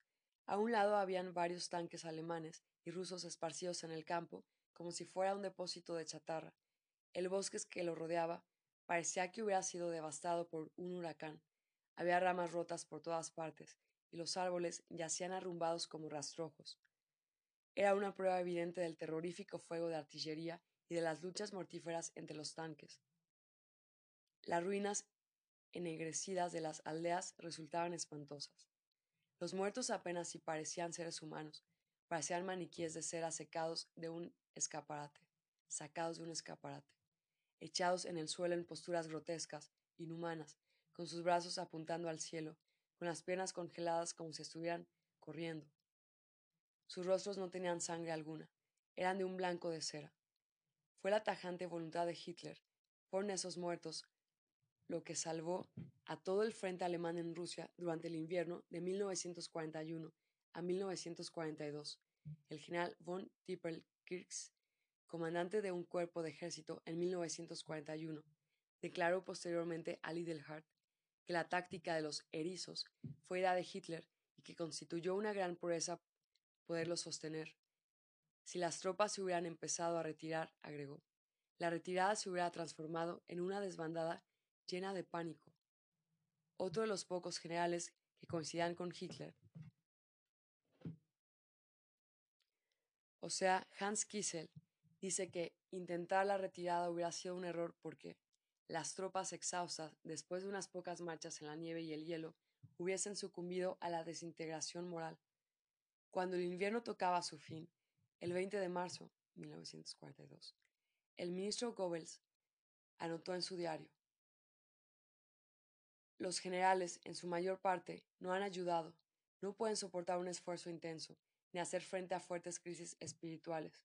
Además, los triunfos iniciales que obtuvieron en esta guerra han persuadido a muchos de ellos de que cualquier cosa puede realizarse a la primera tentativa. Fue el caudillo quien salvó solo el frente oriental en el invierno próximo pasado. La verdadera razón de que ese frente no se tambaleara radicó en que Hitler no mostró signos de debilidad. Maldito sea este invierno prolongado, crudo y cruel. Nos ha creado problemas que no hubiéramos considerado como posibles. La guerra ha alcanzado su intensidad más alta desde fines de noviembre. Dice el caudillo que en ocasiones temió sencillamente que no fuera posible sobrevivir. Sin embargo, seguía haciendo frente invariablemente a los asaltos del enemigo con su último adarme de voluntad, y cada vez lograba salir airoso. Gracias a Dios que el pueblo alemán solo se enteró de una parte de esto. Hitler está encaneciendo, agregó Goebbels en su diario, y el solo hecho de hablar de los cuidados que entraña el invierno le hace parecer muy avejentado. Me refiero cuán cerca estuvimos de un invierno como los de Napoleón en los últimos meses. Si hubiéramos flaqueado, siquiera por un momento, el frente se hubiera derrumbado y habría ocurrido una catástrofe que hubiese dejado pequeño al desastre que tuvo Napoleón en Rusia. A Broschitz, jefe del ejército, le corresponde una gran dosis de responsabilidad por esto. El caudillo habló de él con desprecio. El caudillo no tenía ninguna intención de ir a Moscú deseaba cortar el Cáucaso, Cáucaso y con eso herir el sistema soviético en su punto vulnerable. Pero Broschitz y su Estado Mayor creyeron saber más. Ese jefe siempre recomendó que se marchara sobre Moscú.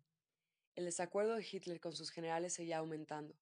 En el sur, donde el ejército alemán había penetrado 1.250 kilómetros en territorio ruso, perdió en algunos sitios de 30 a 40 kilómetros como en Rostov, en el sector central, donde el frente alemán había penetrado más de mil kilómetros, los rusos lograron avances aislados de 30 a 150 kilómetros, y en el sector norte, donde las ganancias alemanas habían sido también de más de mil kilómetros, sus pérdidas de territorio oscilaban entre 50 y 100. Hitler derrotó al invierno. Fue su voluntad lo que, en última instancia, aceró el frente azotado por la nieve y el fuego, un frente que habría de soportar todavía tres años y medio de lucha. En la desolación de hielo, la sombra de Napoleón alentó a los rusos y sobrecogió a los alemanes, el desastre de 1812 no se repitió. Desde antes de la guerra, operaba en Alemania un grupo de enemigos que se habían infiltrado en muy altos puestos. Su meta era evitar la derrota de la URSS. Entre los más importantes figuraban almirante Guillermo Canaris, jefe del contraespionaje, pero precisamente él protegía a los espías enemigos y pasaba secretos a Churchill, Roosevelt y Stalin. Lo auxiliaba el general Hans Oster y otros, a quienes les precisaba que evitar el triunfo de Alemania es el fin supremo.